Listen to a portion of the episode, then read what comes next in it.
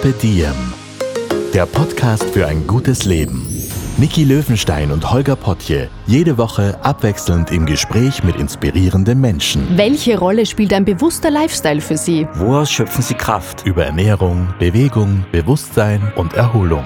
Wie finden Sie die richtige Balance im Leben? Woran sind Sie gescheitert? Und wie sind Sie wieder aufgestanden? Wie gelingt Ihnen das? Was für Sie persönlich ein gutes Leben ausmacht. Carpe Diem, der Podcast zum Carpe Diem Magazin. Heute mit Leadership-Experte und Buchautor Manfred Hückel.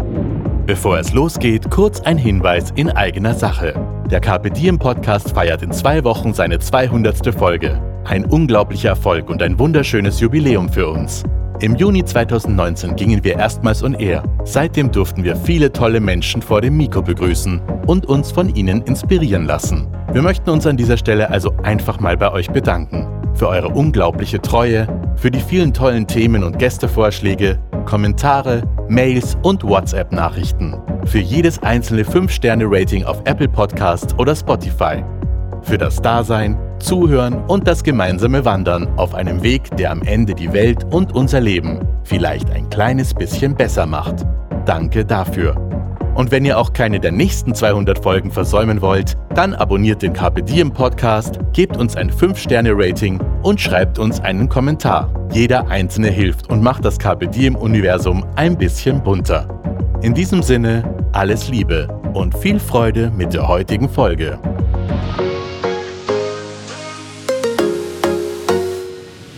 Hallo und herzlich willkommen beim Podcast von Carpe Diem. Unser heutiger Gast gehört zur seltenen Spezies der Bildungsvisionäre.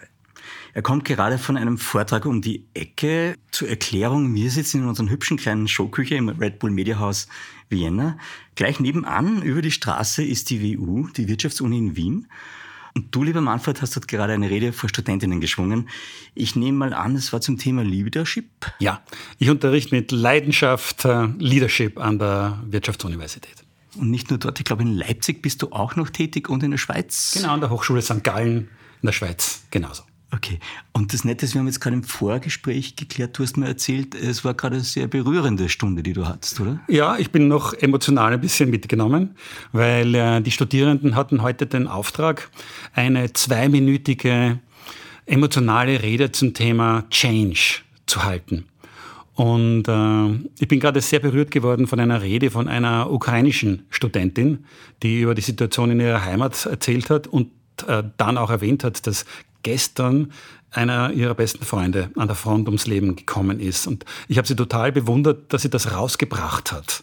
Die, die Klasse war ein bisschen in Tränen aufgelöst, aber es war ein, ein Erlebnis für uns alle, das wir nicht vergessen werden. Wie geht's dir da damit, mit solchen Situationen? Ist es, es ist ja kein Alltag, glaube ich, auch auf der Uni, wenn man jetzt vorträgt, solche Momente dann?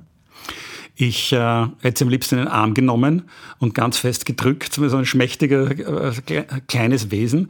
Aber auf der anderen Seite habe ich sie für ihre Stärke bewundert. Du bist äh, ehemaliger Manager und bist Experte für Leadership. Und Leadership ist auch ein Aspekt unseres heutigen Themas im Podcast. Unser heutiges Überthema ist aber Bildung. Du hast ein Buch geschrieben, das ist dein erstes. Du kannst dich jetzt Buchautor nennen übrigens. Ich bin jetzt Buchautor. Sehr Danke. Gut.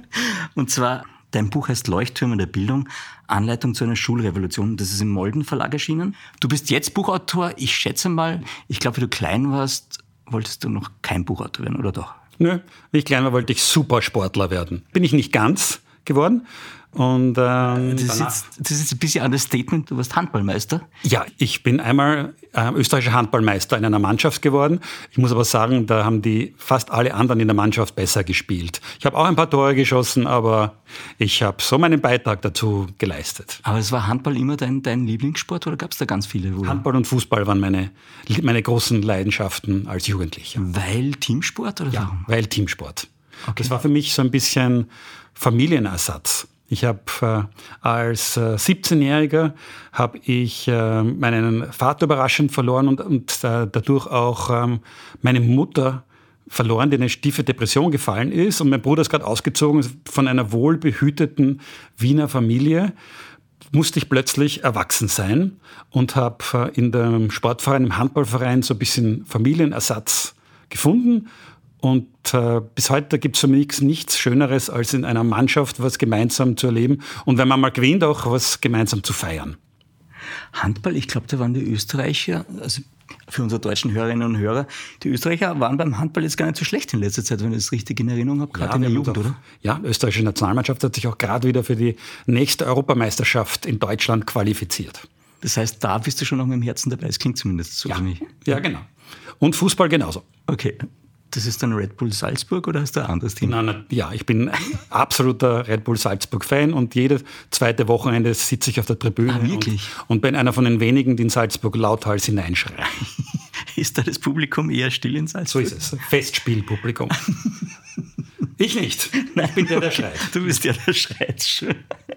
Ja, dann schreiben wir mal ganz laut. Ähm, wie, wo kommt denn deine Liebe zum Thema Bildung her? Weil die ist, scheint mir ganz, ganz stark verankert in dir.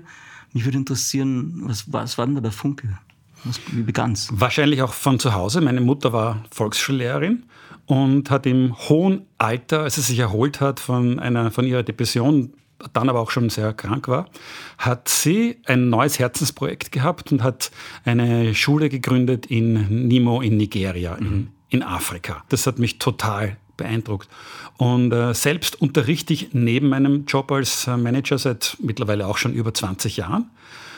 Und äh, die Liebe zur Schulbildung habe ich zwangsläufig gefunden, da die, äh, die Schule unserer Kinder, die wir total verliebt waren, mhm. am Rande des Konkurs gestanden ist. Eine kleine Privatschule, die St. Gilgen International School. Und es gab keine andere Lösung, dass wir als Eltern die Schule übernommen haben sie in eine Non-Profit-Organisation umgewandelt haben. Wir arbeiten mehr Eltern ehrenamtlich nachher vor für diese, für diese Schule. Und äh, es ist auch möglich, dass ein Drittel der Kinder mit Stipendien unterstützt werden. Und ich habe mich damals eben verpflichtet, dass ich die ehrenamtliche Geschäftsführung für diese Schule übernehme.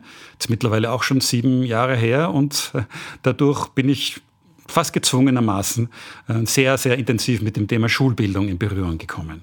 Du warst dann praktisch Schuldirektor oder wie kann man deine Funktionen beschreiben? Und wie, wie nimmt man so eine Aufgabe wahr? Wie managt man das tatsächlich? Ich war interimsmäßig mhm. Schuldirektor. Meine Hauptaufgabe hat darin bestanden, gemeinsam mit anderen Eltern einen Businessplan zu erarbeiten, damit die Schule überleben kann weil sie hatte, sie hatte Schulden und äh, ich habe einfach mal für alles gehaftet, was irgendwie zu verantworten ist. Und äh, sie hatte damals auch nur 90 Schüler. Es ging darum, professionelles Marketing und äh, Management zu machen. Jetzt mittlerweile ist sie fast voll, hat fast 240 Schüler und macht auch keine Verluste mehr. Also sie kann sich selbst tragen. Und es gibt auch Scholarships. Also ihr habt schon Leute, die da auch studieren, die jetzt vielleicht nicht so viel Geld hätten, aber die Möglichkeit bekommen hat, die Stadt. Das finde ich ganz einen wesentlichen Aspekt, ja. dass die Schule nicht den Ruf hat, weil das Schulgeld ist sehr hoch, mhm. nicht den Ruf hat, dass jetzt nur etwas für äh, Kinder aus reichen Häusern. Es gelingt uns auch mit, auch mit der Hilfe von Sponsoren, dass ein Drittel der Kinder auch kommen können, deren Eltern sich das Schulgeld nicht leisten können oder nur sich Teile davon leisten können.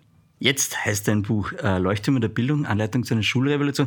Lass uns mal über, über die Anleitung zur Schulrevolution plaudern und davor vielleicht noch festhalten, du gehst davon aus, dass jeder Mensch einzigartige Talente besitzt, die er oder sie erst einmal erkennen muss, um sie dann zu fördern. Du sagst, deine Lebensmission in gewisser Weise ist es, Talenten Flügel zu verleihen und so vielen Menschen wie möglich dabei zu helfen, ihre eigenen Stärken zu entwickeln. Wie finde ich denn meine Stärken? Weil ich glaube, ganz viele Leute, ja, ich glaube, jeder hat ein Talent. Ganz, ganz viele Menschen finden es aber nicht. Und zwar bis ins hohe Alter oft nicht.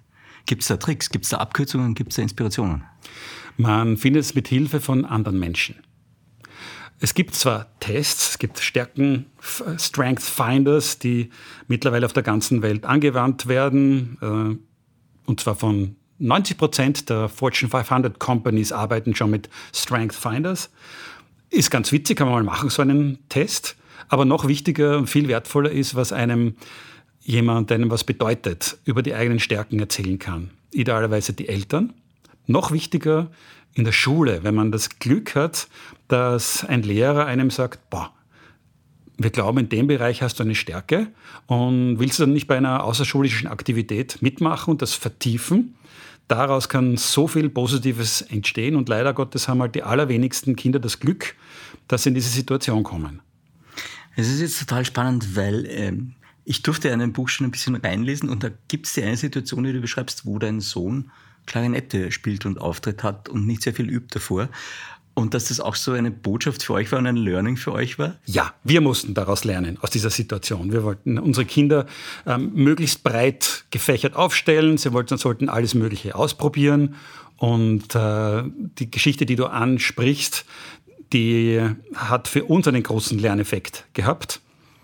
Denn äh, er hat einen großen Vorspielnachmittag gehabt. Den kennen vielleicht andere Eltern auch von der Musikschule, wo man da hingeht und äh, man, äh, man wartet darauf, dass das eigene Kind dort Englisch gleich vorspielt. Haben wir auch getan. Unser Sohn hat allerdings nie geübt vorher. Und wir haben uns. Äh, Entschuldige, weißt du das wirklich? Hat er nie geübt oder hat er nur wir haben es einfach nie gehört aus okay. seinem Zimmer. Okay. Und wir haben uns zu einem pädagogisch innovativen Vorgehen entschieden und haben ihn auch nie darauf angesprochen. Er soll ja seine eigenen Erfahrungen daraus machen. Dann äh, war der Tag, und das ist eine große Sache in unserem Heimatort. Und er ist auch aufgetreten, hat sich tief verbeugt und hat auf der Klarinette auch wirklich vorgespielt. Wir haben ein bisschen Hoffnung gehabt, dass er vielleicht heimlich geübt hätte. Und es war so katastrophal. Es war überhaupt nicht zu erkennen, ob es jetzt Vicky und die starken Männer oder was Klassisches oder Volkstümliches. War, niemand hat gewusst, worum es da geht. Danach hat er sich tief verbeugt hat so schütteren Applaus bekommen, ist abgegangen und alle, die zugehört haben, genau gewusst, der geht neuen Abenteuern entgegen. Er wird sicher sich in anderen Dingen entfalten, wo eher seine Stärken liegen. In seinem Fall ist es eindeutig der Sport. Ja. Habt ihr jemals nochmal drüber geredet, dann über den Nachmittag, den Klarinettennachmittag? Er wollte lange nicht drüber reden, okay. aber jetzt hat er mir kürzlich erlaubt, dass ich diese Geschichte weiter erzählen darf, ja, damit vielleicht anderen diese Situation erspart bleibt. Kommen wir zu dem Thema Leadership stärken, erkennen und sie weiterentwickeln. Du hast da, glaube ich, ein, ein Schmetterlingsmodell entwickelt. Kann man das so sagen? Ja, ich habe ein, ein Modell entwickelt, mit dem ich versuchen will, Menschen zu zeigen, was die wichtigsten Rollen in ihrem Leben sind. Also auf der einen Seite private Rollen, die bewusst sind, zum Beispiel, ich bin ein Partner, also eine private Rolle ist das, was meiner Partnerin oder meinem Partner extrem wichtig ist, muss mir auch wichtig sein. Später vielleicht sogar, wenn man Glück hat, als äh, Familienvater oder als, als Freund. Und dem gegenüber stehen die beruflichen Rollen.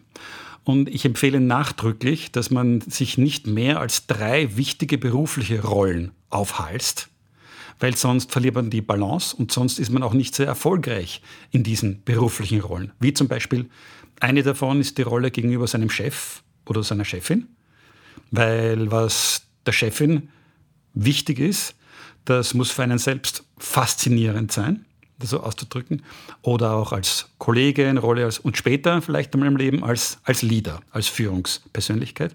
Und die siebte und letzte Rolle, die man nicht vergessen darf, ist man selbst. Auf dem äh, ruht doch das, das gesamte Fundament, dass man mit sich selbst in einem Ausgleich ist.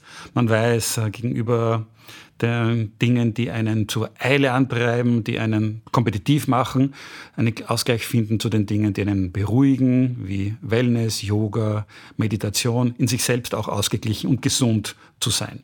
Und wenn man das erkennt, was denn die wichtigsten Rollen sind, dann kann äh, man als nächstes versuchen zu erkennen, was einem, was man erreichen will, wie man gesehen werden will in diesen Rollen. Es kann helfen, im Leben Prioritäten zu setzen und äh, dadurch langfristig sehr erfolgreich, sehr ausgeglichen zu sein.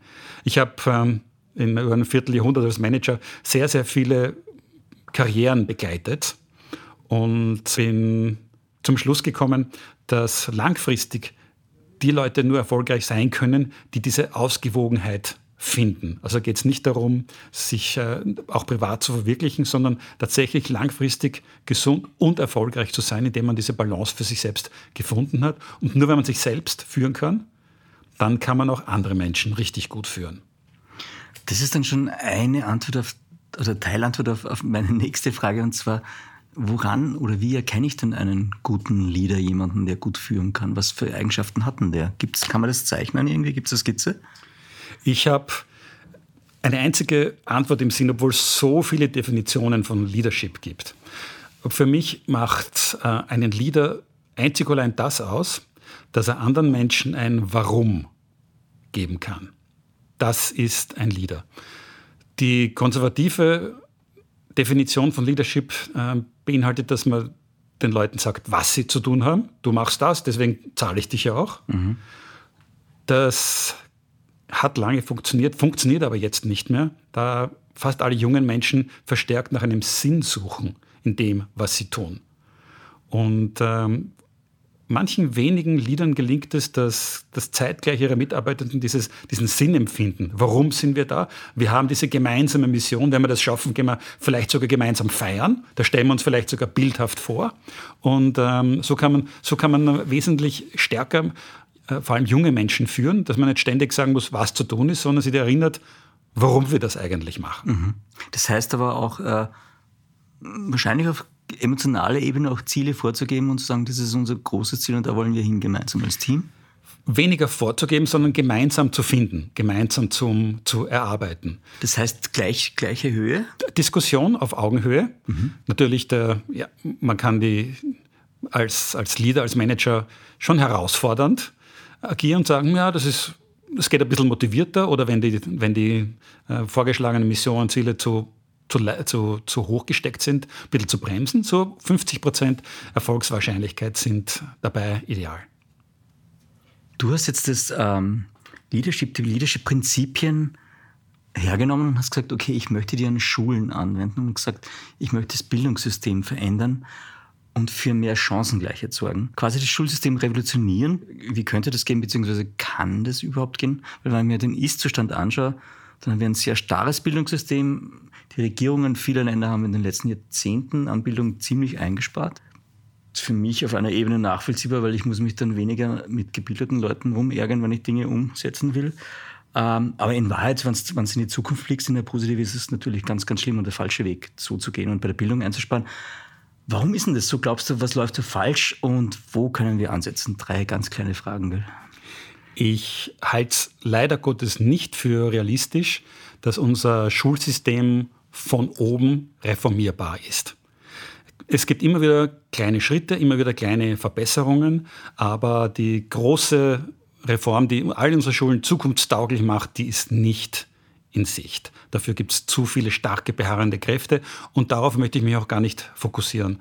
Aber ich weiß, dass wir, jeder einzelne von uns, in dem Bereich, wo wir Einfluss nehmen können, dass wir dort etwas bewirken können. Und so vielleicht Schule für Schule, Klasse für Klasse oder Familie für Familie dafür sorgen können, dass Kinder ihre Stärken entdecken und dadurch eine lebenslange Liebe zum Lernen auch entwickeln können.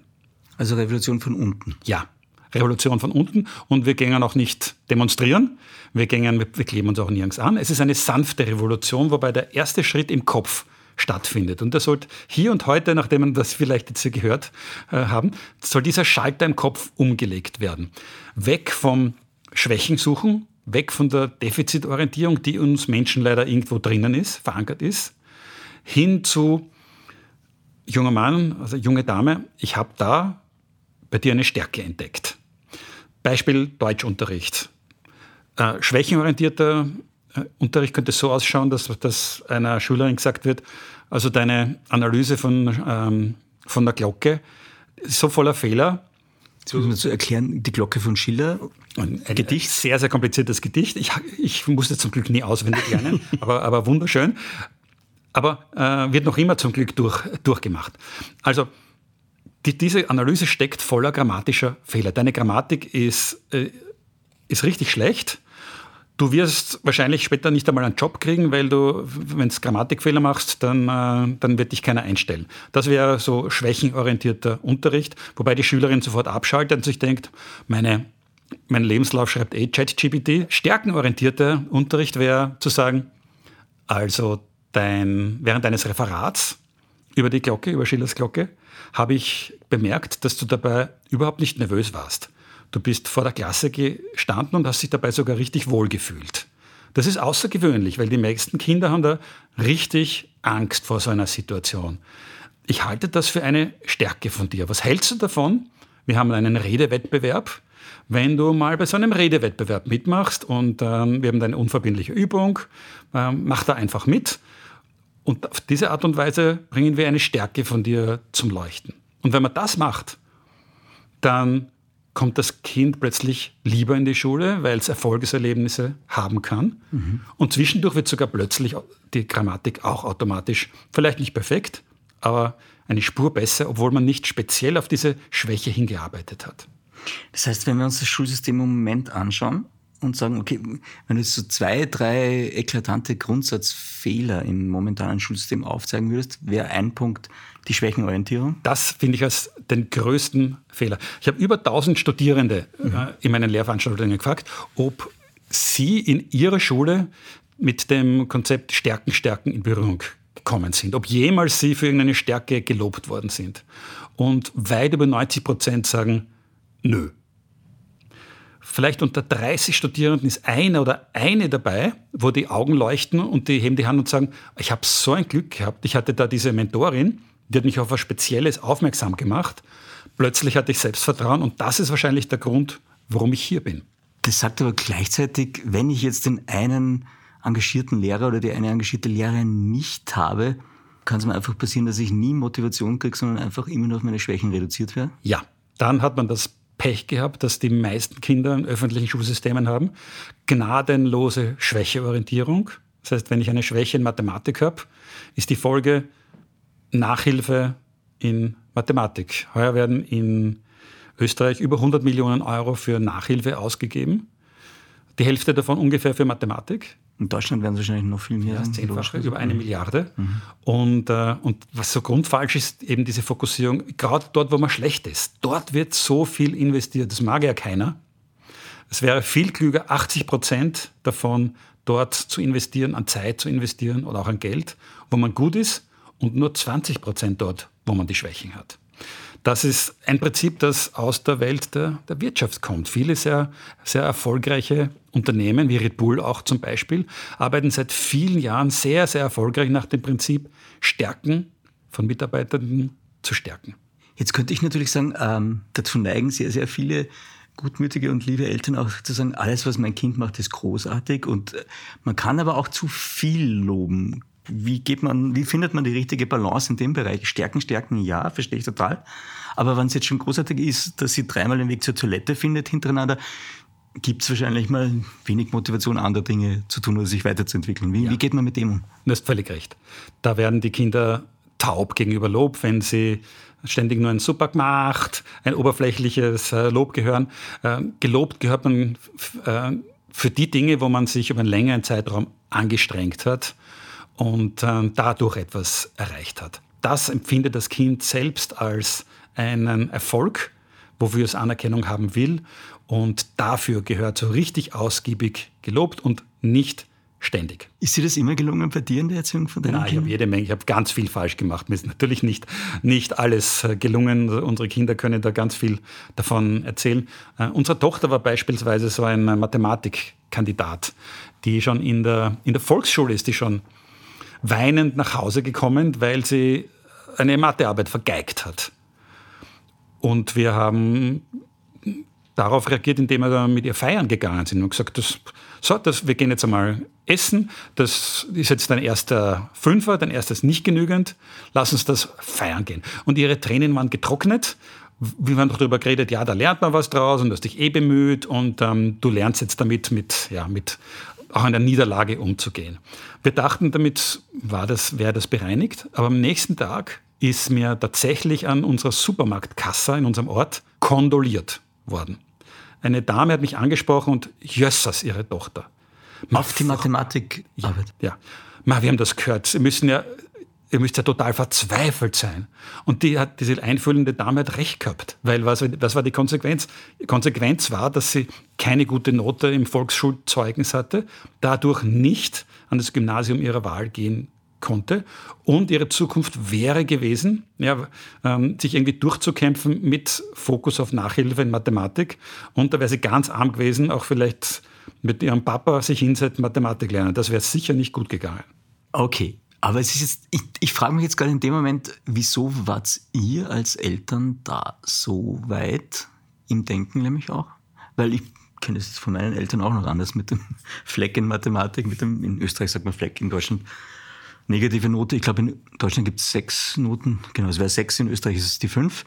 Warum wart ihr da weiter, die Dinge zu betrachten und damit umzugehen? Das würde mich jetzt mal Das war sicher die Idee meiner Frau. Die ist im Zweifelsfall immer die klügere von uns beiden und sie ist, sie ist ja auch Pädagogin, sie ist auch ausgebildete Lehrerin. Okay, das heißt, es gibt Hoffnung.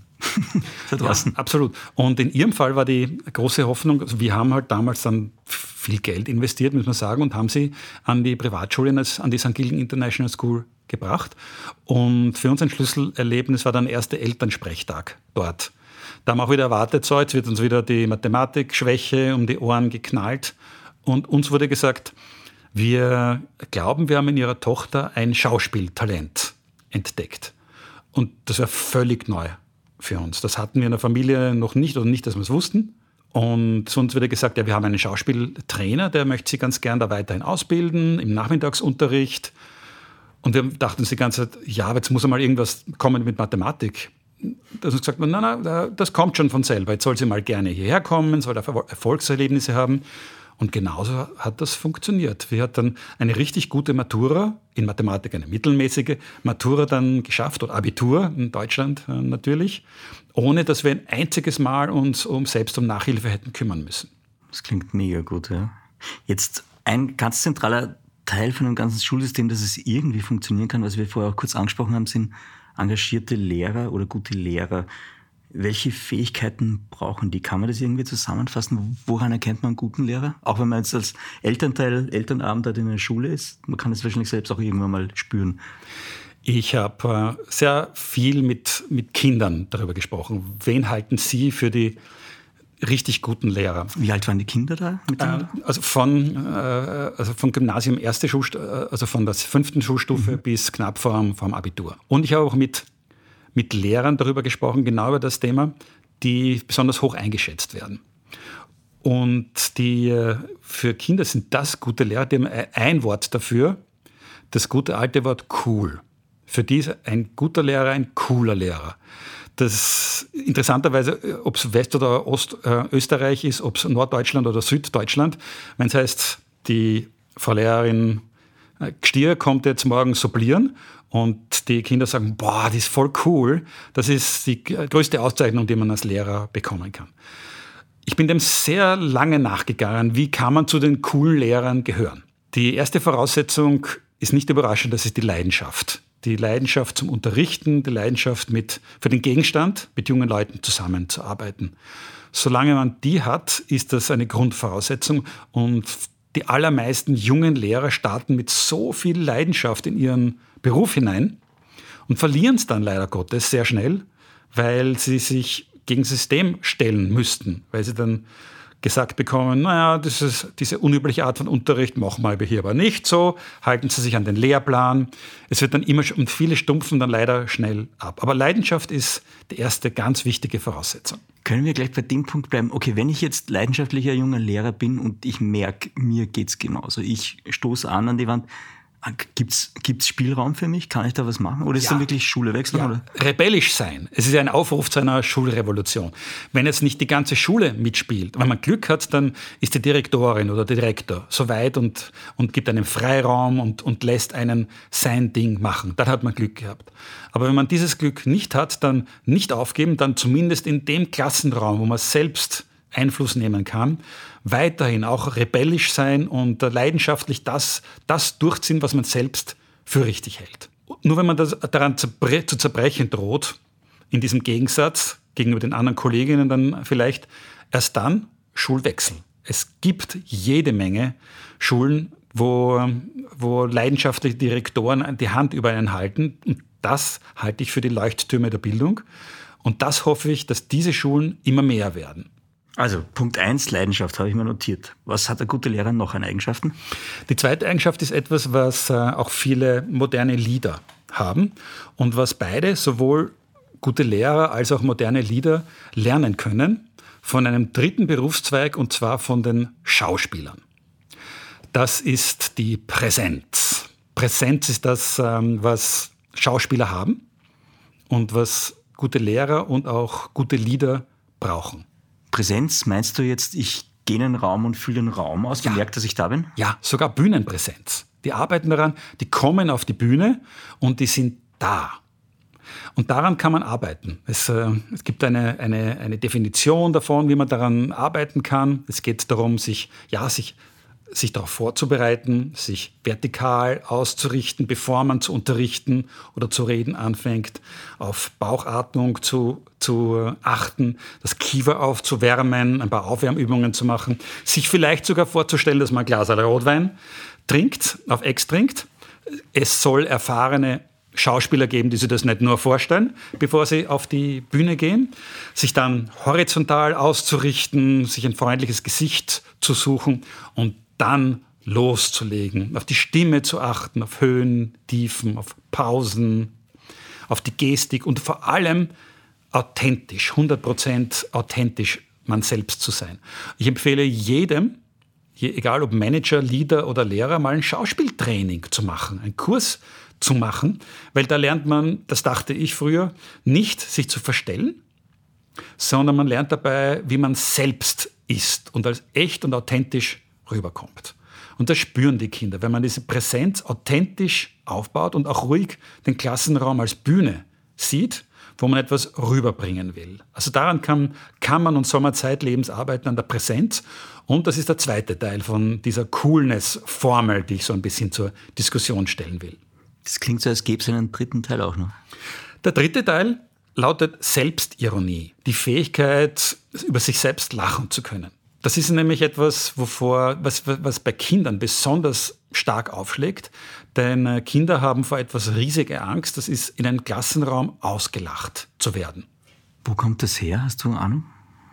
Das ist ja das psychologisches Mutter, das Muster, das ganz groß ist. Das weiß ich nicht, wo es herkommt. Das steckt vielleicht in uns allen drinnen so. Von einer großen Gruppe zu stehen, ist ja schon mal etwas sehr Spannendes, was unseren ganzen Körper unter Stress setzt.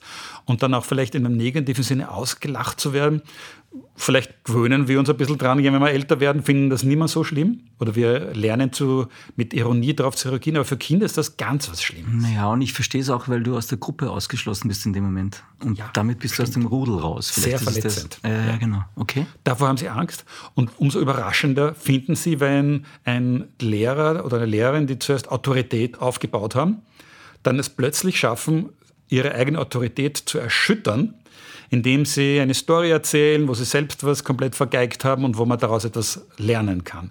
Das ist sehr häufig auch ein Merkmal von richtig coolen Lehrerinnen und Lehrern. Das ist etwas, was bei den Kindern auch sehr gut ankommt. Wie viel unter Anführungszeichen coolen Lehrerinnen und Lehrern bist du schon begegnet jetzt in deiner Laufbahn? Gibt es viele oder sind die noch eher in der Minderheit und werden mehr langsam? Unsere Kinder sind sehr vielen begegnet. Und das, Kinder, die äh, im, vom Elternsprechtag zurückkommen und von ihren Lehrern schwärmen, die haben wahrscheinlich das Glück, dass sie coolen Lehrern gegenüber sitzen. Ich kann nicht sagen, ob ich in meiner eigenen Schullaufbahn eine Mehrheit cooler Lehrer hatte. Schon, schon einige. Ich kann mich an einige, gerade die rebellischen, mhm die äh, haben mich immer fasziniert. Die waren auch für mich besonders cool und, und die, die ironischen, die sportlichen waren für mich auch damals cooler, weil das mein, mein Interesse war. Ich bin aber überzeugt, dass das in jedem drinsteckt, in jedem Menschen, weil es ist keine Charaktereigenschaft. Es hat nichts damit zu tun, wie man sich anzieht, sondern man kann daran arbeiten und man kann, es, das Entscheidende ist, was bei den Kindern ankommt. Und mit dieser Formel, also äh, Leidenschaft mal Präsenz mal Selbstironie, kann man daran arbeiten, auch als, auch als Manager, mhm. auch als Leader, als, als Lehrer, dass man bei den Kindern als cool ankommt. Wo es, glaube ich, nicht funktioniert, ist als Elternteil. Die kennen einem einfach zu gut. Und ähm, ich glaube, bei, bei, bei unseren eigenen Kindern als cool anzusehen zu werden, das, das glaube ich, braucht man nicht einmal probieren. Nee, das ist sinnlos. Du hast in deinem Buch, und das fand ich echt schön, ähm, bei deiner Anleitung zur Schulrevolution sieben Schritte, denen du folgst. Magst du die mal kurz skizzieren für unsere Hörerinnen und Hörer? Ja, gerne. Der, Im Schnelldurchlauf. Ja, im Schnelldurchlauf. Schritt eins findet im Kopf statt. Das ist diese Bekenntnis zum Stärken, Stärken. 80 Prozent stärkenorientiertes Loben, nur 20 Prozent Fokus auf Schwächen. Der zweite Schritt, wenn ich eine, eine Schule betrachte, wie eine, wenn eine Schule sich entwickeln kann zu einem Leuchtturm der Bildung, ist das Finden eines inspirierenden Leitsatzes. Ein Motto für eine Schule? Ja.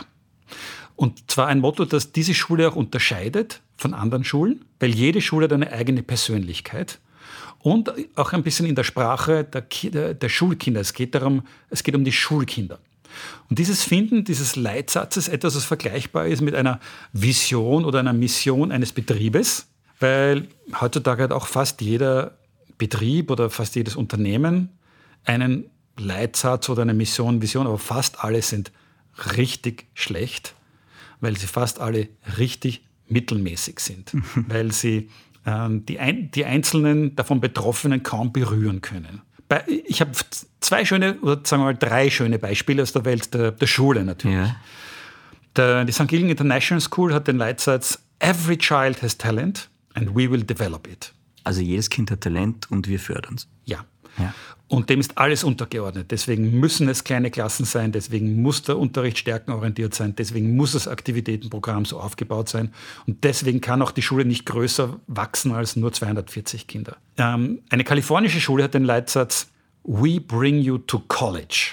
Wir, wir machen es möglich, dass du an die Universität gehst. Und die ordnen alles dem Aufnahmetest an Universitäten äh, oder der, der erfolgreichen ähm, Matura unter. Alles. Da gehen später vor allem Kinder hin, die normalerweise keine Chance hätten. Also ähm, finanziell keine Chance hätten, ja, oder? Ja. Also das, äh, das ist nicht einmal eine, ist eine öffentliche Schule sogar. Mhm. Und äh, hat eine über, über 95-prozentige Erfolgsrate damit. Wird alles dem untergeordnet. Und der dritte Leitsatz äh, ist der legendäre Leitsatz von Hogwarts kitzle nie einen schlafenden Drachen. Was immer das bedeutet, ich kann nur sagen, dass es wahrscheinlich zu keiner anderen Schule der Welt passt als in die Welt von Harry Potter. okay, Harry Potter macht es auch richtig schön. Schritt zwei war, dass die Schule hat eine Persönlichkeit. Genau, der Leitsatz ja. der Schule. Ja. Der dritte setzt an der, an, der, an, an der Direktorin, dem Direktor an. Das ist das Upgrade von dem Job des Direktors zu einem Schul-CEO. Ich halte den Job des Schuldirektors für den wichtigsten Job des Landes, aber es will keiner machen. Warum? Weil es nur mehr Arbeit bedeutet, kaum mehr Bezahlung und raus aus dem Klassenzimmer hin zu extrem viel administrativer Tätigkeit. Aber da ist etwas, was Direktoren von, doch von uns lernen können als, als Managern. Wie geht man das an, wenn man plötzlich in einer Leadership-Funktion ist? Wie, fängt der erste, wie ist der erste Arbeitstag? Wie redet man am Anfang mit den Leuten? Wie kann man Nein zu den Dingen sagen, die einem zu viel sind? Wie findet man Prioritäten? Wie delegiert man? All, all diese Dinge ähm, haben damit zu tun, dass es den, den Job dann doch erleichtern kann, dass man sich auf das Wesentliche als Direktorin und Direktor konzentrieren kann. Da können wir voneinander lernen. Das ist der dritte. Der vierte, darüber haben wir schon gesprochen, die wichtigste Person im Leben der Kinder sind die Lehrer. Also wie, wie gehört man zu den coolen Lehrern? Das ist wichtiger als die Eltern in dem Alter auch, oder? Ja, ich halte es für, für wichtiger, weil die, weil die Kinder mehr auf reflektieren, auf ihre Lehrer und die wir Eltern, wir sind halt einfach zu viel mit ihnen zusammen gewesen. Wir haben einfach schon zu, ihnen zu viele sagen wir, Abmahnungen ähm, oder Empfehlungen mit auf ihren Weg gegeben. Ich halte Lehren, ja, gerade mhm. in den jungen Jahren für noch wichtiger. Interessant, okay. Der fünfte Schritt ist die Einbeziehung von, also die Einbeziehung vom erweiterten Schulumfeld bei der Organisation einer Schule. Ganz wichtig dabei sind auch die Schülervertreter. Äh, die sollten in alle wichtigen Schulentscheidungen zumindest mit einbezogen werden. Die Rolle der Eltern, die sich äh, hoffentlich im, im, äh, engagieren können im Bereich der Schulen. Und großartig wäre es, wenn die Eltern eine aktive Rolle bei der Findung von Sponsoren finden würden, weil so vieles, was äh, Schulen dann doch nicht machen können, scheitert oft am ja, Budget, Schulskikurs, ähm, du tust es so, als wäre das ganz, ganz selbstverständlich, aber Sponsoren finde ich, weiß nicht, ob viele Schulen überhaupt so denken oder ist das total Usus mittlerweile, dass man sagt, ja, ja, Sponsoren und dann könntest du die und die Sachen unternehmen. Das ist noch nicht weit verbreitet. Wollte Natürlich Privatschulen ja. äh, sind damit okay. täglich konfrontiert, weil die haben ja kein Sicherheitsnetz. Mhm. Unsere Schule bekommt keinen Euro aus öffentlicher Hand. Okay. Wir würden nicht leben ohne mhm. Sponsoren, deswegen ist es für uns ganz, ganz natürlich. Wir sind aber auch drauf gekommen, dass es für Sponsoren eine, eine sinnhaftes schönes Engagement sein kann, wenn sie dazu beitragen können, wenn was ganz Konkretes in einer Schule verwirklicht werden kann. Das ist, das ist ein Geben und Nehmen. Und also die Sponsoren, die zähle ich auch zu diesem Umfeld, die etwas dazu beitragen können, um einen Leuchtturm der Bildung ähm, ins Leben zu rufen. Das war der fünfte. Ja. Zwei haben wir noch. Ja. der sechste Schritt, da geht es darum, dass wirklich alle Kinder nicht nur Privilegierte oder Kinder von äh, bildungsnahen Familien Zugang finden können zu einem Leuchtturm der Bildung.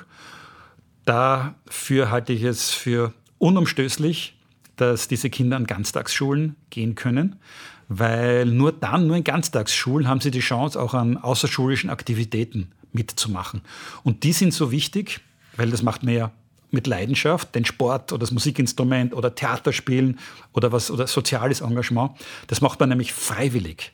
Und da kann man etwas äh, lernen, was einem später im Berufsleben so wichtig ist, und das ist Biss und Durchhaltevermögen. Und mir tun die Kinder so leid, die, die keine Chance haben, die keine Mama haben, die sie in Fußballclub führt oder keinen äh, Papa, den motiviert, die vielleicht äh, mit, Migrationshintergrund sind, nach Hause kommen, da haben vielleicht nicht einmal WLAN und ähm, die haben keine Chance mitzuhalten mit anderen Kindern, die von ihren Eltern gefördert werden oder die zumindest Chance haben, in eine, eine Ganztagsschule zu gehen. Das ist der sechste. Und der siebte Schritt, das ist derjenige, der damit zu tun hat, nicht auf die Reform von oben warten, sondern selbst eigeninitiativ dort den äh, ersten Schritt zu machen, wo man selbst was beitragen kann. In der Familie, in der Klassenraum oder in der Schule. Klingt alles total vernünftig und logisch, so wie du es jetzt aufzählst. Wenn ich jetzt aber alleinerziehende Mutter bin oder meine Kinder Migrationshintergrund haben, schwerer haben mit der Sprache schon und so weiter. Meine Grundfrage ist einfach, gibt es für alle Hoffnung oder gibt es Ansätze auch von deinem Denken her, wo du sagst, okay, es gibt trotzdem auch eine Chance, dass die in solche Bildungssysteme reinkommen können? Es ist nicht leicht. Ja. Also ich bewundere speziell alle ja, alleinerziehenden Mütter, die, die täglich Sorgen machen müssen, wie, ähm, wie, sie, nicht, wie sie das Kind durchfüttern können. Ich bewundere alle, die, alle Lehrerinnen, die an Brennpunktschulen im Einsatz sind. Es, äh, das, das, Umsetzen der Prinzipien eines Leuchtturms der Bildung hat sehr viel mit Durchhaltevermögen und Selbstdisziplin zu tun. Nicht mit Budgets und schon gar nicht mit Lehrplänen. Aber überall, auch in der Brennpunktschule, ist es möglich, dass man bei einem Kind mit Migrationshintergrund sucht. Man darf nie aufhören zu suchen wo die Stärken sind und das, dass man das diesem Kind sagt. Das kann so viel bewegen. Ich betone so viele Kinder denen niemals irgendwann jemand gesagt hat, worin sie gut sind, sondern nur, wo sie ihre Schwächen haben. Ein Punkt, der bei dir ganz stark rauskommt, ist die lebenslange Lust am Lernen zu fördern. Also Bildung und Lernen als lebenslangen Prozess zu betrachten und nicht auf die Schulzeit zu beschränken. Es ist nicht ganz neu, aber ich glaube, es wird immer mehr zum Thema oder das Verständnis dafür auch zu bekommen. Ja. Auch durch die Jobwelt, in der wir leben mittlerweile. Genau, weil die ändert sich ja so schnell. Und wir wissen nicht, ob wir das, was wir jetzt gerade lernen, ob wir das über den Job noch zum Einsatz bringen können. Das Einzige, was feststeht, ist, dass wir immer weiter lernen müssen. Und äh, wir müssen eine Liebe da, dazu erfahren, damit wir nicht aufhören zum Lernen an dem Tag, wo wir die Pflichtschule verlassen. Ich fand es total spannend, weil wir hatten im, im Podcast zu Gast mal einen, einen Biologen und Techno-DJ, Dominik Eulberg. Ähm, und der hat damals gesagt, und ist mir in Erinnerung geblieben, dass wir wieder lernen müssen, die Natur intensiv zu lieben, weil wir als Spezies Mensch nur bereit sind, Dinge zu schützen, die wir tatsächlich auch lieben. Ah, das ist schön. Ja. Also ein wunderschöner Satz, ja. Wenn du die Liebe nicht spürst, wenn du es nicht mit einem emotionalen Gefühl verbinden kannst, kommt es nicht an oder ganz selten an die Botschaft. Ja. ja. Also das Narrativ in die Richtung verändern. Mhm. Wunderschön. Ja, war total spannend. Was ich mir dann auch noch rausgeschrieben habe, und zwar, ich glaube, da war das ein Zitat, verbessert man seine Schwächen, wird man maximal mittelmäßig, stärkt man seine Stärken, wird man einzigartig, hat der Eckhard von Hirschhausen gesagt. Erklär uns mal das. Das ist Stärken, Stärken ist klar, ja. Wenn ich jetzt aber nur die Stärken stärken würde, werde ich dann zu sehr zugespitzt in eine Richtung. Ist da eine Gefahr da? Weißt du, wenn ich jetzt sage, okay, ich bin jetzt der perfekte Stürmer im Team, aber ich kann halt keine andere Position spielen. Wo ist denn, wo ist denn, wie findet man die Balance? Ja, bleiben, bleiben wir gleich ja. bei dem Thema, beim Vergleich mit einem Sportteam. Ja. Ein äh, Sportteam, das, das erfolgreich sein will, wird nur gewinnen, wenn die einzelnen Mitglieder in dem Team wissen, was besonders gut können und sich dort verbessern. Das extremste Beispiel ist ein American Football Team. Der Kicker, der, dessen Aufgabe ist besonders weit und genau den Ball mit dem Fuß kicken zu können, der muss das perfektionieren und zu mehr als 80 Prozent. Der Wide Receiver, der muss besonders schnell laufen, hochspringen, den Ball fangen können. Und jemand, der in der Defense Line steht, der, der muss so dastehen, dass ihn keiner umhaut. Die trainieren fast nie zusammen, Wenn der Kicker jetzt zu viel seines Trainings darauf verwenden würde, den richtigen Tackle zu setzen, das kommt auch mal vor, ganz selten, wenn irgendwas im Spiel zu komplett schief gelaufen ist, dann muss er auch mal einen Tackle setzen, ganz, ganz selten. Aber wenn er zu viel seines Trainings darauf verwenden würde, dann würde sein Kicken darunter leiden und das ganze Team würde darunter leiden. Also vielleicht sogar mehr als 80 Prozent Fokus auf den, auf den Schwächen. Und äh, das gesamte Team profitiert davon, dass die Einzelnen äh, und unsere Gesellschaft, um es umzulegen, ist ja auch ein Team. Wir sind ja auch ein, ein Team, das davon profitiert, dass wir unterschiedliche äh, Fähigkeiten haben und dass jeder das tun soll, was er besonders gut kann und sich auch dort besonders weiterentwickelt und nur zu einem ganz kleinen Prozentsatz auf den Schwächen, wo man wirklich so ein bisschen was nachlegen muss. Hast du eine Lieblingssportart, wo man das gut sieht, was du jetzt gerade beschrieben hast? In, in jeder Teamsportart, speziell in den Teamsportarten, äh, kristallisiert sich das besonders stark heraus. Auch in der Fußballmannschaft. Man, man glaubt zwar, es ist sinnvoll, was, dass die, eine Fußballmannschaft sehr viel gemeinsam trainiert.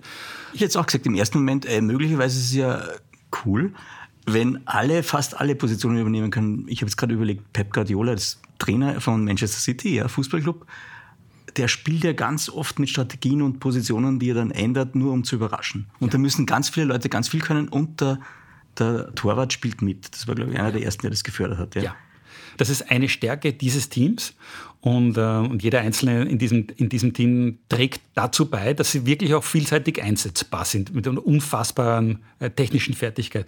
Da, wenn ich es bei einem Beispiel von, von Red Bull Salzburg. Mhm. Es mir fällt gerade ein, ein ein, ein Generalist, ein vielseitig einsetzbarer Spieler momentan ist Bernardo. Der, äh, der kann auch so gut wie alles. Jetzt ist gerade äh, Andi Ulmer verletzt, deswegen spielt er gerade Außendecker. Das macht er gut und es ist total wertvoll, dass eine Mannschaft auch so jemanden hat, dessen Stärke es ist, universell einsetzbar zu sein. Allerdings äh, lebt das Team noch mehr davon, dass halt die, die, die Stürmer noch torgefährlicher werden, dass der Tormann noch fangsicherer wird und so weiter. Mhm. Also das äh, Generalismus ist auch eine Stärke. Mhm. Es, ist, es gibt viele Leute, die in vielen Bereichen begabt sind. Es ist auch großartig, dass, dass wenn sie das, das äh, weiterhin fördern, dann muss ich bewusst sein. Also meine Stärke ist äh, Generalist. Ich bin in vielen Dingen äh, stark und gut.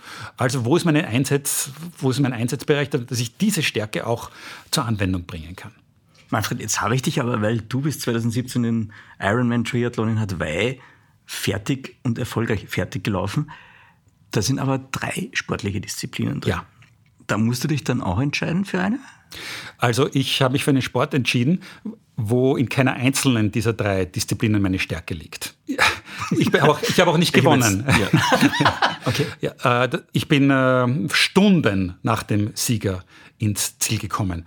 Also ich bin ein absolutes Antitalent im Schwimmen, ich bin ein mittelmäßiger Radfahrer und äh, Laufen wäre noch, äh, okay, äh, meine, meine große Stärke ist Selbstdisziplin. Und die habe ich dabei zur Anwendung gebracht. Ich bin dieses Rennen gegangen, habe gewusst, ich bin wahrscheinlich einer der langsamsten, ich habe mich äh, über viele Umwege dorthin qualifiziert. Aber ich habe mit eiserner Selbstdisziplin niemals overpaced und ich habe auf der Laufstrecke Hunderte von anderen Mitstreitern überholt, von denen fast keiner gelaufen ist. Die sind alle entweder gekrochen oder gegangen. Aber ich habe mir einfach so eingeteilt, dass ich da ins, ins Ziel gekommen ist. Das muss Nein, man kurz also erklären. Overpace heißt, du bist nie zu schnell gelaufen. Ja, genau. genau. Ja, einfach mit selbst, mit Eisern Selbstdisziplin. Äh, da hat es 40 Grad gehabt und einfach ständig geschaut, gekühlt, nicht zu schnell. Äh, das, das ist eine Stärke. Aber ich bin ja kein, kein Leistungssportler in dem, in dem Bereich. Das war ein Erlebnis, mit einem Freund teilen konnte. Aber die, ähm, die Sieger in dem, in dem äh, Bewerber, also für mich ein leuchtendes Beispiel ist die äh, Athletin Natascha Badmann, die siebenmal den Ironman Hawaii gewonnen hat. Und die ist eine schlechte Schwimmerin. Und äh, von ihr habe ich gelernt, sie hat ihren, mit ihrem Coach zusammengearbeitet, der hat ihr gefragt, also was von den drei Sportarten machst du am liebsten? Und sie hat geantwortet, ja, Radfahren. Also sie hat natürlich gesagt, Velofahren, sie ist ja Schweizerin. Ja. Okay. Und, äh, Gruß an die Schweiz an der Stelle. Ja, sie ist, sie ist fantastisch. Ein Gruß an äh, Natascha Badmann. Und sie hat dann, also ihr, ihr Trainer, der auch ihr Lebensgefährte ist, hat ihr Training fokussiert auf ihre Stärke des Radfahrens. Und so wurde sie Weltmeister. Das ist beim, beim Schwimmen einfach, das hat sie auch trainiert, aber bei weitem nicht so viel wie, wie andere. Beim Schwimmen hat sie einen großen Rückstand gehabt. Beim Radfahren allen so um die Ohren gefahren. Das hat sie geliebt. Das ist die große Stärke, dass sie so einen großen Vorsprung herausgearbeitet hat und dann mit einem relativ guten, aber nicht, nicht herausragenden Marathon das Ganze, das Ganze zu Ende gebracht hat. Also wieder ein Beispiel im Triathlon von Stärken, Stärken. Wunderbar. Wir haben fast die Stunde schon wieder. Ich hätte gerne zum, zum Abschluss unseres Gesprächs noch ein Zitat für dich, und zwar das ist von Viktor Frankl, den du vorher schon erwähnt hast. Zitat geht so: Wir erfinden unseren Auftrag in dieser Welt nicht, sondern wir entdecken ihn. Ja. Wunder Magst du uns das erklären? Ein wunder wunderschönes äh, Zitat. Ich habe sogar mal persönlich von ihm gehört. Ich bin als äh, Student, habe ich einmal die Chance gehabt, noch einen in, in der Wiener, Wiener Audimax, einen seiner letzten Vorträge zu hören. Er ist ja weltberühmt geworden mit der Frage nach dem Sinn, mit der Suche nach dem, nach dem Sinn. Und er hat ja selbst im KZ erfahren, dass äh, völlig unabhängig von der, von, der, von der Situation Menschen sogar in einer menschenunwürdigen Umgebung noch Sinn finden konnten und sich entweder als entschieden haben, als Engel zu verhalten oder wie Tiere verhalten haben. Und das hat er danach sein ganzes Wirken äh, geprägt. Und äh, nach, in der Suche nach, nach dem Sinn, damit sagt er, dass auf jeden Menschen etwas wartet. Und das entdeckt einen. Man muss offen sein dafür. Dieses, was ich mit, gern mit Mission beschreibe, wenn man daran denkt und man hat so das Gefühl jetzt von Schmetterlingen im Bauch, dann weiß man, und das hält auch an für eine längere Zeit, das ist jetzt meins, das ist, meine, das ist jetzt meine Mission. Und dieses Gefühl von Sinnhaftigkeit habe ich erfahren dürfen, wie ich das äh, Schulprojekt gemeinsam mit anderen Eltern angehen, angehen konnte und hat mich auch bis heute nicht verlassen. Dann hat man diese Sinnhaftigkeit entdeckt und äh, dann spürt man, dass es das Richtige für einen selbst ist. Das klingt total schön. Mich hat es jetzt noch etwas an etwas erinnert. Ähm, der Rick Rubin ist Musikproducer, der hat halt Ed Sheeran und Kanye West und Red Hot Chili Peppers ganz, ganz viele große Bands produziert und der hat jetzt ein Buch über Kreativität rausgebracht und stellt da die Behauptung auf in dem Buch, und das ist wirklich spannend. Er sagt, dass wir alle, wie du sagst, wir haben alle Talente. Er hat gesagt, wir sind eigentlich auch alle Künstler. Also er hat den Beruf des Künstlers in ein anderes Licht geschoben und hat gesagt, ähm, da geht es eher um das Kuratieren von Dingen und um das, äh, die Antennen ausfahren. Und er hat gesagt, wenn es große Ideen da draußen gibt, dann ähm, die warten halt darauf, dass man entdeckt wird, dass die entdeckt werden, die Ideen, und da müssen halt die Leute ihre, ihre Kanäle, ihre Channels öffnen und es gibt halt immer ein paar, die können das und, und ein paar, die haben den Channel nicht offen und, und merken es nicht. Das heißt, wenn du eine große Idee hattest und du denkst, Mist, die ist jetzt gerade, irgendwie andere hat jetzt gerade meine Idee gemacht, dann liegt es nicht daran, dass der von dir abgeschrieben hat, also, sondern dass es einfach da draußen war und irgendwie hat die richtige Frequenz gefunden für das Ding. Mhm.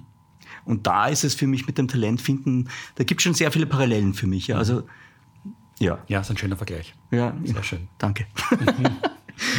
Meister, wir haben es geschafft, wir haben die Stunde vorbei und am Ende unseres Podcasts gibt es dann immer die drei klassischen Fragen. Hast du Lust auf die drei klassischen Fragen? Na sicher, her damit. Okay. Gut, die erste ist, was macht ein gutes Leben für dich aus? Was braucht es? Es braucht äh, Sinnhaftigkeit. Ich muss genau wissen, warum ich lebe und äh, mit wem ich gemeinsam leben will.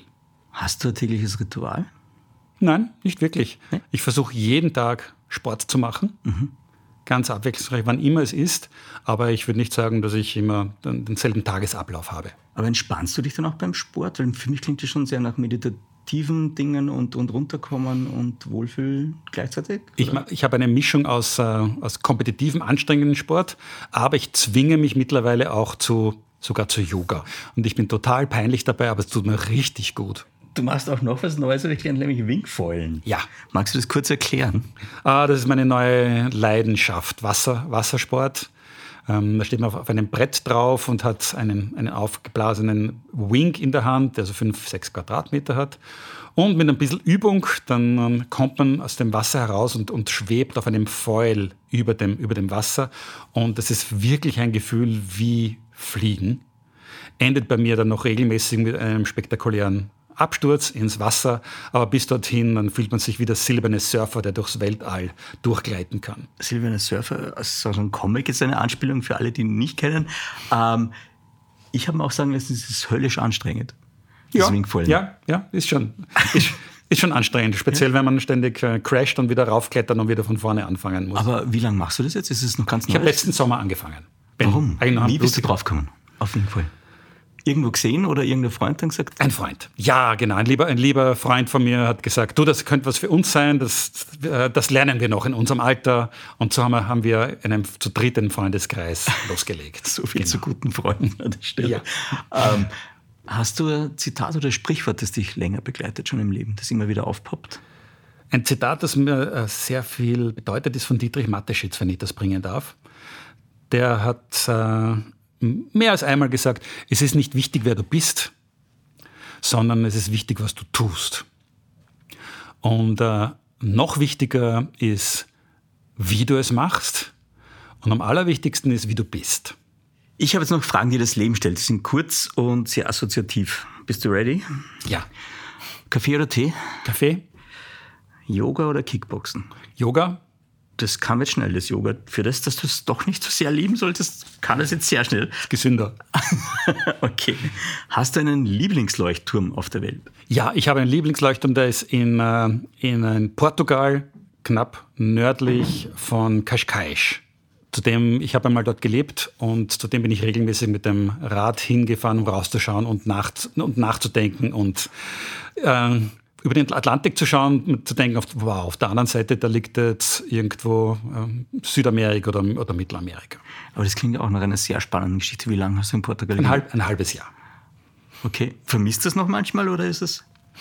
Ich habe dort einen neuen Umgang mit Zeit gelernt. Mhm. Ich war, bis dorthin war ich ein pünktlicher Mensch. Mhm. das würden jetzt wieder viele als negativ betrachten, aber du betrachtest es positiv. Du hast gerade einen Grinser im Gesicht. ich habe gelernt, ohne Stress zu spät zu kommen. Klingt schön. Wann hast du das letzte Mal gelacht? Ja, mit dir gerade. Okay. Äh, macht einen riesen Spaß, mit dir einen Podcast aufzunehmen. Wie findet man die richtige Antwort? Zwei Drittel Herz, ein Drittel Kopf. Zwei Drittel Herz, interessant. Okay. Welche Mentorfigur aus dem Kino hättest du gerne an deiner Seite gehabt? Mr. Keating aus ähm, Club der Toten Dichter. Oh, spannend. Der war jetzt vor kurzem, ich kann mich erinnern, im Fernsehen, weil ich ihn gesehen habe. Schön, okay. Ähm, was wärst du als Zahl? Vier. Kommt viel zu schnell. Warum vier? Das war meine Zahl als Handballspieler. Das war meine Rückennummer. Wie bist du, wenn du unvernünftig bist? Dann trinke ich zu viel. Wann ist der richtige Zeitpunkt, um loszulassen? Das kann ich ganz schwer beantworten. Ich bin einer, der ganz schlecht loslassen kann. Mhm. Deswegen habe ich selbst die Antwort noch nicht drauf gefunden. Wenn sich dein Mut über Nacht verzehnfachen würde, was würdest du dann am nächsten Tag tun? Dann würde ich versuchen, äh, Bildungsminister zu werden. Klingt nach, klingt nach einer Herausforderung. Ja, warum nicht? Ja, ich bin den Faktor 10 davon entfernt, mindestens. okay, wir sind bei Bildung gerade. Du hast drei Wünsche an die Wunschfee in Sachen Bildung. Die gehen durch. Du musst jetzt entscheiden für drei. Was wären das? Jedes Kind darf in eine Schule gehen, wo es äh, seine Stärken entdecken kann. Jedes Kind äh, darf in der Schule Aktivitäten ausüben, wo, wo es seinen Leidenschaften nachgehen kann. Und ähm, das Dritte ist, jedes Kind möchte später mal in die Schule zurückkommen, um selbst diese Schule weiterzuentwickeln. Mit diesen weisen und schönen Worten möchte ich uns verabschieden aus diesem Podcast. Vielen Dank für deine Zeit und dein Wissen und deine Energie. Die Danke dir, schön. Danke. Sehr gerne.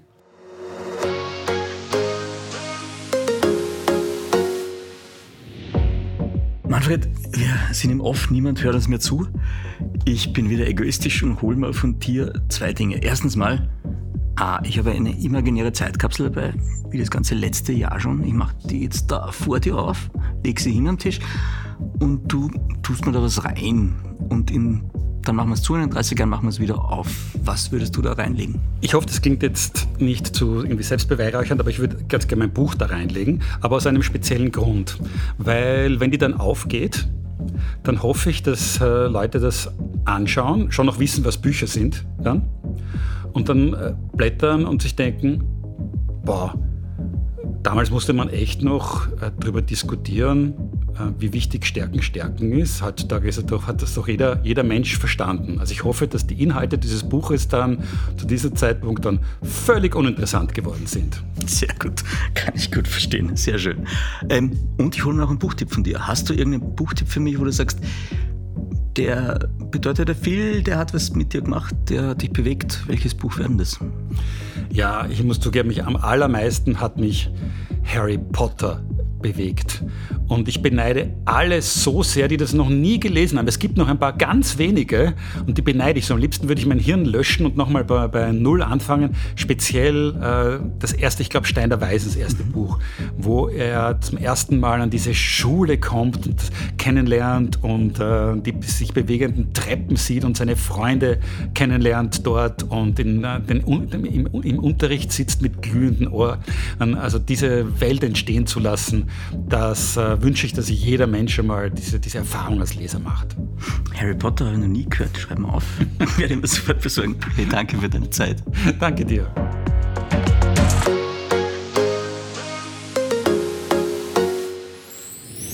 Mehr von Carpe Diem gibt es auf Soundcloud, Apple Podcasts, Google Play oder Spotify. Jetzt abonnieren und liken. Wir freuen uns über eure Kommentare und sind direkt über podcast.carpediem.live erreichbar. Das Carpe Diem Magazin erscheint alle zwei Monate. Besucht auch unsere Social Media Portale auf Facebook, Instagram und YouTube und unsere Website carpediem.live. Carpe Diem, der Podcast für ein gutes Leben. Nächste Woche Niki Löwenstein im Gespräch mit der österreichischen Schauspielerin Katharina Strasser.